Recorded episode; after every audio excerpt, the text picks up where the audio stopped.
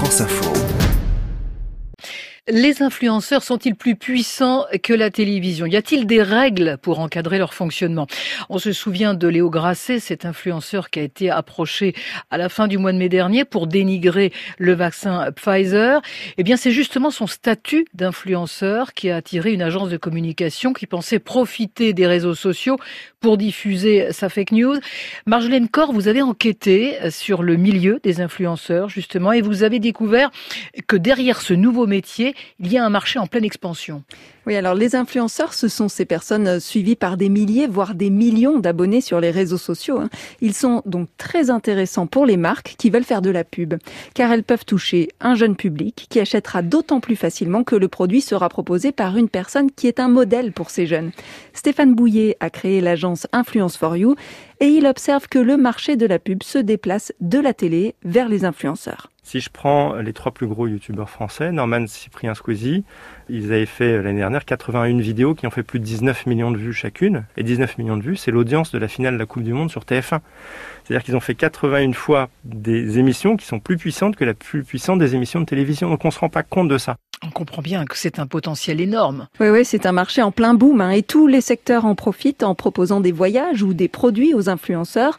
En échange, eux vont mettre en avant ce produit dans des photos ou des vidéos. Mais ça marche aussi dans l'autre sens. Hein. Stéphane Ries conseille les restaurateurs, un secteur où les demandes d'invitation sont quotidiennes. Tous les jours, les restaurateurs reçoivent des demandes d'influenceurs ou de personnes qui se revendiquent influenceurs ou rédacteurs en chef de leur blog et c'est assez bien fait parce que certains en fait ont carrément des plaquettes PDF avec euh, derrière euh, leur storytelling quoi, en disant voilà moi aujourd'hui euh, j'ai un million de followers, j'ai un impact en un truc. Si derrière vous m'invitez, ça vous augmentera de la visibilité quoi. Donc ces influenceurs cherchent du contenu pour leurs réseaux sociaux. le problème, Marjolaine, c'est qu'ils proposent parfois n'importe quoi. Oui, on trouve des partenariats publicitaires assez classiques, mais aussi de fausses bonnes affaires. Par exemple, des montres dites haut de gamme, affichées à 150 euros, mais qui sont en réalité vendus 1,50€ sur le site chinois d'AliExpress. Mais il y a pire, hein, des concours pour gagner des opérations de chirurgie esthétique à l'étranger ou même des arnaques. Écoutez par exemple ce que propose cette jeune femme qui a fait de la télé-réalité et qui se présente comme une ancienne policière. Euh, on vient de me parler d'un super bon plan là, donc euh, j'ai vite pris mon téléphone pour vous en parler. Si jamais il y en a qui ont déjà perdu leur permis ou quoi, ou qui veulent le, leur avoir, vous pouvez euh, réceptionner enfin, le code en 24 heures et euh, le permis de conduire, c'est euh, d'ici sous une semaine, il me semble. Du coup, voilà, donc tout est enregistré en instantané directement avec la préfecture. Donc tout est carré comme en Corée.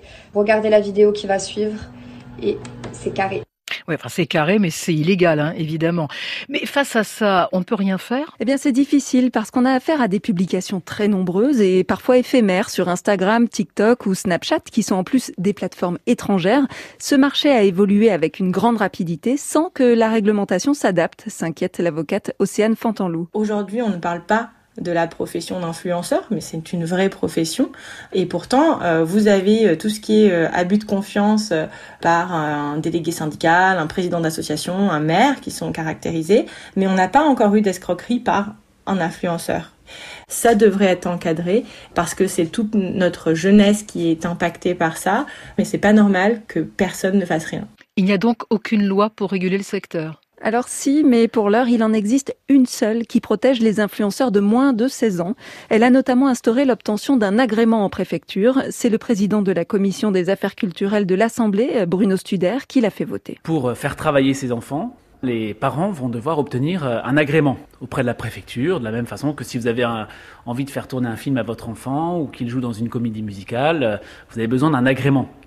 Celui-ci va être euh, accordé ou pas en fonction d'enquêtes d'entretien euh, et bien entendu en, échange d'obligations que doivent respecter les parents et les producteurs aussi sur euh, le temps de travail, sur euh, le consentement de l'enfant sur sa scolarisation, puis bien entendu sur un aspect protecteur aussi concernant le pécule qui revient à l'enfant, puisque l'argent va être placé sur un compte en banque euh, réservé à, l'enfant jusqu'à son émancipation. Mais cette loi n'empêche pas pour autant les dérives hein, sur le contenu que publient ces jeunes.